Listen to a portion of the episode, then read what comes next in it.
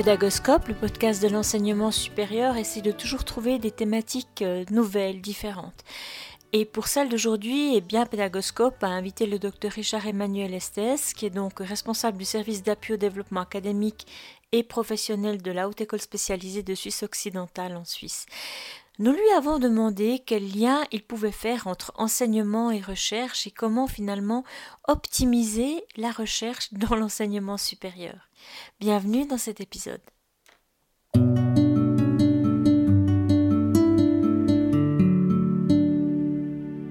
Euh, bonjour. Euh, oui, effectivement, en tant que responsable du, SADAP, qui est le centre de soutien à l'enseignement à la HESSO, la Haute École spécialisée de Suisse occidentale, j'ai été amené à traiter du dossier du lien entre l'enseignement et la recherche.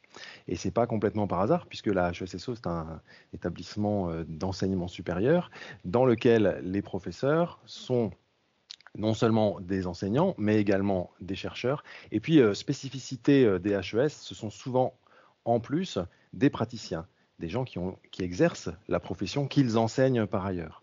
Et donc, Aujourd'hui, dans ce pédagoscope, euh, Ariane, vous m'avez invité à parler du lien entre l'enseignement et la recherche, mais il faut bien voir que tout ce qu'on va dire aujourd'hui s'applique également au lien entre l'enseignement et la pratique professionnelle.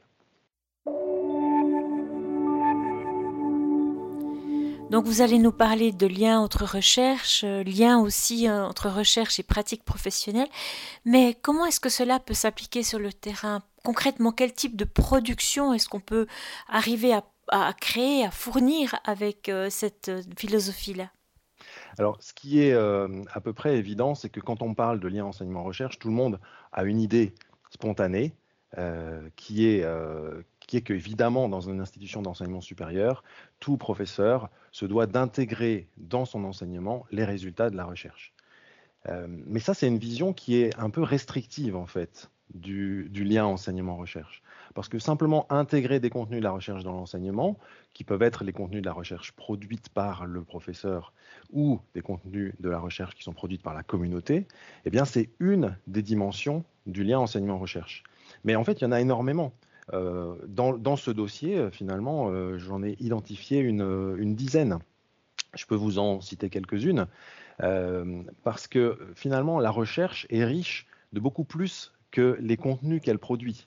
Ça, c'est ce qu'on peut appeler la dimension épistémique. C'est la dimension qui est liée aux connaissances. Mais vous avez dans la recherche une dimension méthodologique. Faire de la recherche, c'est savoir produire des connaissances. Et donc, c'est avoir une démarche particulière. Il y a une dimension intellectuelle. Faire de la recherche, c'est avoir une pensée scientifique qui peut s'exercer dans bien d'autres domaines que la recherche. Il y a une dimension épistémologique qui consiste à, par la recherche, comprendre comment la connaissance se construit. Et c'est particulièrement important de nos jours euh, dans, euh, dans, les périodes de crise où la science s'immisce euh, dans toutes les discussions, dans les médias, etc. Il y a une dimension créative, bien sûr, dans la recherche. Faire de la recherche, c'est être capable d'avoir des idées nouvelles. Et ça, c'est transposable à n'importe quelle activité professionnelle. Donc, c'est utile de pouvoir l'inclure dans des enseignements. Il y a une dimension collaborative, il y a une dimension systémique et interdisciplinaire, il y a également une dimension euh, pédagogique. Faire de la recherche, c'est apprendre aussi à communiquer ses, résultats. Il y a une dimension éthique, euh, la recherche, c'est savoir citer ses sources, c'est euh, éviter de faire du plagiat, etc. Puis enfin, une dimension professionnelle. Faire de la recherche, c'est en permanence actualiser ses connaissances. Et donc, c'est très en lien avec ce qu'on appelle l'apprentissage tout au long de la vie. Et toutes ces dimensions-là, en fait, qui sont propres à la recherche, et on pourrait peut-être en imaginer encore d'autres, peuvent être intégrées dans des enseignements et constituer finalement l'ensemble de ce qu'on peut appeler le lien enseignement-recherche. Est-ce qu'on pourrait dire alors comme vous le dites, tout enseignant du supérieur se doit d'intégrer les contenus de la recherche dans son enseignement, même si cela est en effet une vision un peu restrictive de tout ce que la recherche peut apporter. Il y a d'autres dimensions comme celle que vous venez d'évoquer. J'ai lu dans les travaux de Dan Arielis, les professeurs israélo-américains en psychologie et économie comportementale, qu'il pouvait facilement s'écouler dix ans avant qu'un élément nouveau soit vraiment pris en compte dans la communauté. Est-ce que le fait de promouvoir le lien entre recherche et enseignement par l'apprentissage de la pensée scientifique, de la systémique ou encore de l'éthique peuvent devenir un accélérateur finalement de la mise en application des résultats de la recherche dans les communautés apprenantes ou même encore dans la société en général? Euh, oui, très probablement. Euh, il est de toute façon évident que les étudiants qui sont formés dans les établissements d'enseignement supérieur doivent être exposés aux résultats de recherche, parce qu'il est aussi bien connu que le, lycée euh, enseigne des connaissances scientifiques qui ont en général un siècle. C'est ce qu'on appelle la, science froide, c'est la science bien stabilisée, par opposition à la science chaude, qui est la science en train de se faire. On en a eu un bon exemple avec la crise Covid, euh, où finalement la, science se fait en direct dans les médias, et c'est ce qui pose d'ailleurs tout un tas de, problèmes. Euh, simplement, c'est pas facile de mettre à disposition des citoyens, on l'a vu à travers cet exemple, de mettre à disposition des citoyens des connaissances scientifiques, parce que justement, euh, il se passe souvent un long moment avant que la communauté scientifique elle-même soit convaincue. Il faut du temps pour faire des, des recherches, des recherches comparatives, des méta-analyses, etc. C'est pour ça que moi j'invite à sortir de cette dimension-là, qui est encore la dimension épistémique, les résultats de la recherche transposés à la société, pour passer à autre chose une dimension qui est plus intellectuelle, qui est plus épistémologique. Moi, je crois qu'il est plus important d'enseigner aux étudiants comment la connaissance se construit, comment ce qu'on leur demande d'apprendre a été produit, plutôt que de leur enseigner des résultats de recherche. Parce que si vous avez une attitude de chercheur, de chercheuse dans votre vie privée, eh bien, à tout moment, vous saurez réactualiser vos connaissances, éventuellement en allant les chercher dans la littérature scientifique. Et pour ça, il faut être capable de la lire. Donc il faut avoir appris la dimension méthodologique, la dimension intellectuelle, euh, la, dimension, euh, collaborative aussi, savoir aller chercher les informations là où elles sont. Donc pour moi, le lien enseignement-recherche, c'est beaucoup plus que cette dimension épistémique qui porte sur les savoirs, c'est vraiment une dimension méthodologique et de posture. Et c'est euh, en fait ce qu'on va essayer de, pousser au sein de la HESSO euh, avec euh, bah, une démarche qui se fait en plusieurs temps, évidemment aussi en fonction du niveau dans lequel se trouvent les étudiants, parce qu'on ne va pas faire la même chose quand ils sont ou elles sont en, en bachelor que si ils ou elles sont en doctorat.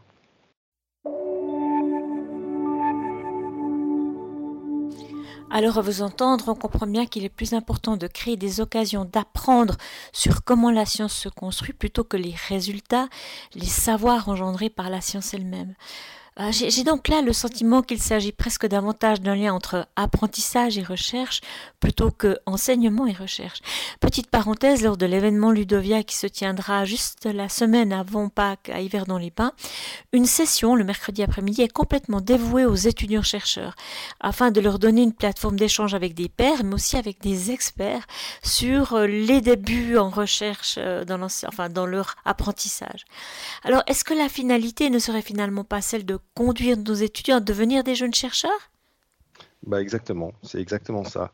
Euh, les résultats de la recherche, vous pouvez les transférer en les enseignant, même de manière frontale.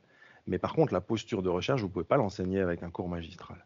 Donc les, les, différents niveaux que je propose, ils sont très simples, il y en a trois. Le premier niveau, c'est l'enseignement de la recherche, qui consiste à intégrer certains contenus de la recherche dans les enseignements. C'est ce qu'on vient d'appeler la dimension épistémique. Et ça, de toute façon, ça doit exister dans tout enseignement tertiaire, en théorie. Le deuxième niveau, qui commence à être un petit peu plus intéressant au regard des dimensions que j'évoquais, c'est l'enseignement avec la recherche. Non plus de la recherche, mais avec la recherche. Qu'est-ce que ça veut dire? Ça veut dire qu'on va accorder une place à la démarche de recherche dans les enseignements, et donc dans les apprentissages. On va mettre les étudiants dans une situation d'apprentissage qui les confronte à une démarche de recherche. Puis ça, ça pourra se faire au niveau bachelor. Ce ne sera pas des travaux de recherche proprement dit, ça sera une démarche de recherche. Typiquement, on les met dans une situation, une question ouverte, une situation dans laquelle ils doivent faire preuve d'une démarche d'investigation.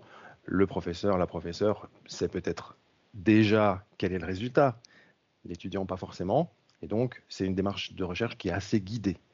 Et puis le troisième niveau, qui va être plutôt euh, adapté au niveau master et doctorat, c'est l'enseignement par la recherche. Et il y a de nombreuses institutions de par le monde hein, qui, revendiquent cet enseignement par la recherche, qui consiste à faire faire de la recherche aux étudiants et aux étudiantes pour promouvoir chez eux une culture de la recherche. Mais par exemple, il existe un ESPE e en, France euh, qui forme les futurs enseignants par la recherche, mais pas par la recherche en pédagogie, par la recherche en mathématiques, en physique, en linguistique, peu importe. L'idée n'est pas d'en faire des chercheurs et des chercheuses en pédagogie, mais de, leur donner une culture de la recherche qu'ensuite ils pourront transposer dans leur pratique professionnelle enseignante. Ah oui, alors cela fait penser un petit peu au Scholarship of Teaching and Learning, le SOTL qui a émergé dans les années 90 et qui se fondent sur l'idée que les enseignants mènent des recherches appliquées à propos de leurs enseignements, se questionnant bah, par exemple sur l'efficacité des méthodes et sur les apprentissages des étudiants. Mais alors là, on pourrait l'imaginer déjà pour euh, l'étudiant apprenant? Oui, parce que dans ce cadre-là, l'enseignant, l'enseignante deviennent des spécialistes de la manière dont la recherche se fait dans leur discipline. Des spécialistes de l'enseignement de la manière dont la recherche se fait dans leur discipline. Et je pense qu'il y a une gradation à, effectuer. Puis je voudrais faire référence à, un travail qui a été fait par Healy en 2005. Ça a été repris par Denis Berthiaume. Puis moi-même, avec mon équipe, euh, j'ai repris ce, travail. Ça consiste à dire que finalement, euh, une pratique pédagogique autour de la recherche, ça se euh, situe dans un diagramme à deux axes. Le premier axe, c'est ce sur quoi on met l'accent en termes de contenu. Le deuxième axe, c'est ce sur quoi on met l'accent en termes de processus, de participation étudiante. Sur ce premier axe, on peut mettre d'un côté l'accent mis sur les résultats de la recherche, de l'autre côté sur les processus de production de la recherche. Donc, si on est tout à gauche, on va enseigner des contenus. Si on est tout à droite, on va, euh, on va permettre aux étudiants d'apprendre la démarche de recherche. Puis en fait, on peut se placer le curseur n'importe où sur cet axe-là. Puis le deuxième axe, c'est bah, qu'est-ce qu'on leur fait faire à ces étudiants? Dans un, euh, Tout en bas de, l'axe vertical, on va dire, euh, les étudiants observent le processus de recherche, sont dans une attitude d'écoute finalement. Et puis de l'autre côté, tout en haut, ils participent au processus de recherche. Et là, si vous mettez ces deux axes perpendiculaires, bah, ça vous donne quatre zones euh, qui sont en fait euh, très intéressantes toutes tout autant euh, les unes que les autres. Mais finalement, on se rend compte que l'enseignement de la recherche que j'évoquais tout à l'heure, bah, ça consiste à mettre les étudiants dans une posture d'observation des résultats de recherche. Et puis à l'inverse, l'enseignement par la recherche, qui est le, le troisième niveau que j'évoquais, ça consiste à faire participer les étudiants au processus de recherche en mettant l'accent non pas sur les résultats, mais sur les processus de production. Mais en fait, ce qui est intéressant, c'est que, bien sûr, on va probablement commencer euh, par l'enseignement de la recherche, puis finir euh, en doctorat euh, bah, par l'enseignement par la recherche. Mais l'idéal, ce serait qu'au cours d'un parcours, les professeurs qui encadrent les étudiants arrivent à leur faire visiter en fait toutes les zones du diagramme de Healy, parce que chacune va contribuer à développer chez eux des compétences très particulières qui sont celles de la recherche et qui peuvent être transposées dans beaucoup d'autres activités professionnelles. Et comment amener les enseignants du supérieur à explorer ces dimensions-là? Est-ce que vous avez une idée de, de, la meilleure manière de les inciter, de les accompagner, de les éveiller à cette, à cette tellement importante dimension que vous venez d'expliquer entre enseignement, apprentissage et recherche? Alors, dans notre institution, ça passe par euh, des, rencontres. On a organisé plusieurs rencontres avec des responsables de filière, avec des enseignants, euh, ça peut passer par des formations professionnelles, euh, la production de ressources, de vidéos. Euh, ça fait plusieurs années que la HESSO travaille là-dessus.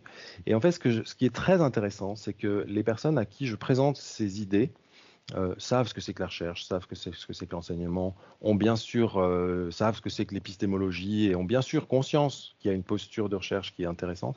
Mais le fait de le formaliser de manière très très simple, simplement avec ces petits mots euh, enseignement de la recherche, avec la recherche, par la recherche.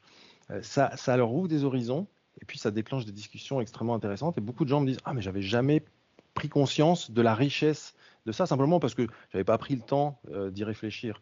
Donc, simplement déclencher une, réflexion en interne dans une institution sur ces différentes dimensions-là, ça, me semble, ça me semble très utile. Mais, ça va même plus loin parce que on parle de la recherche, mais finalement, il y a plusieurs types de recherche. Prenez l'exemple de l'art. Euh, à la HESSO, il existe plusieurs filières artistiques. Euh, les recherches liées à l'art peuvent être de différents types. Il y a d'abord les recherches sur l'art. La plupart du temps, les recherches sont sur l'art. Ce sont des sciences humaines et sociales qui traitent de l'art, l'histoire de l'art, la philosophie de l'art, etc. Il existe également des recherches en art qui produisent des nouvelles pratiques artistiques. Et puis, il y a des recherches par l'art. La recherche par l'art, c'est la recherche création. Donc, on voit que ces trois niveaux de recherche sont très, très différents. Et puis quand on parle de lien enseignement-recherche, bah, il faut, bien comprendre de quel type de recherche on parle. C'est la même chose pour les sciences de l'ingénieur. Il y a les recherches sur les sciences de l'ingénieur, l'histoire des sciences, la philosophie des sciences. La recherche en sciences de l'ingénieur, ça c'est vraiment la production scientifique fondamentale. Et puis vous avez la, recherche par les sciences de l'ingénieur, qui sont les recherches appliquées.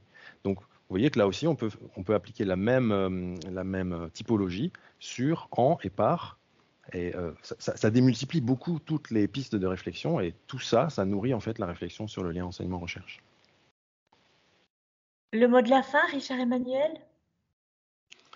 Eh bien, le mot de la fin, c'est que je, répète que je suis convaincu que nous devons absolument enseigner à nos étudiants et étudiantes la posture de recherche, leur permettre de comprendre comment les connaissances qu'ils apprennent sont produites, pour qu'eux-mêmes sachent aussi mieux en produire, plutôt que d'essayer de, euh, de les remplir avec des connaissances dont ils ne sauraient pas d'où ils viennent.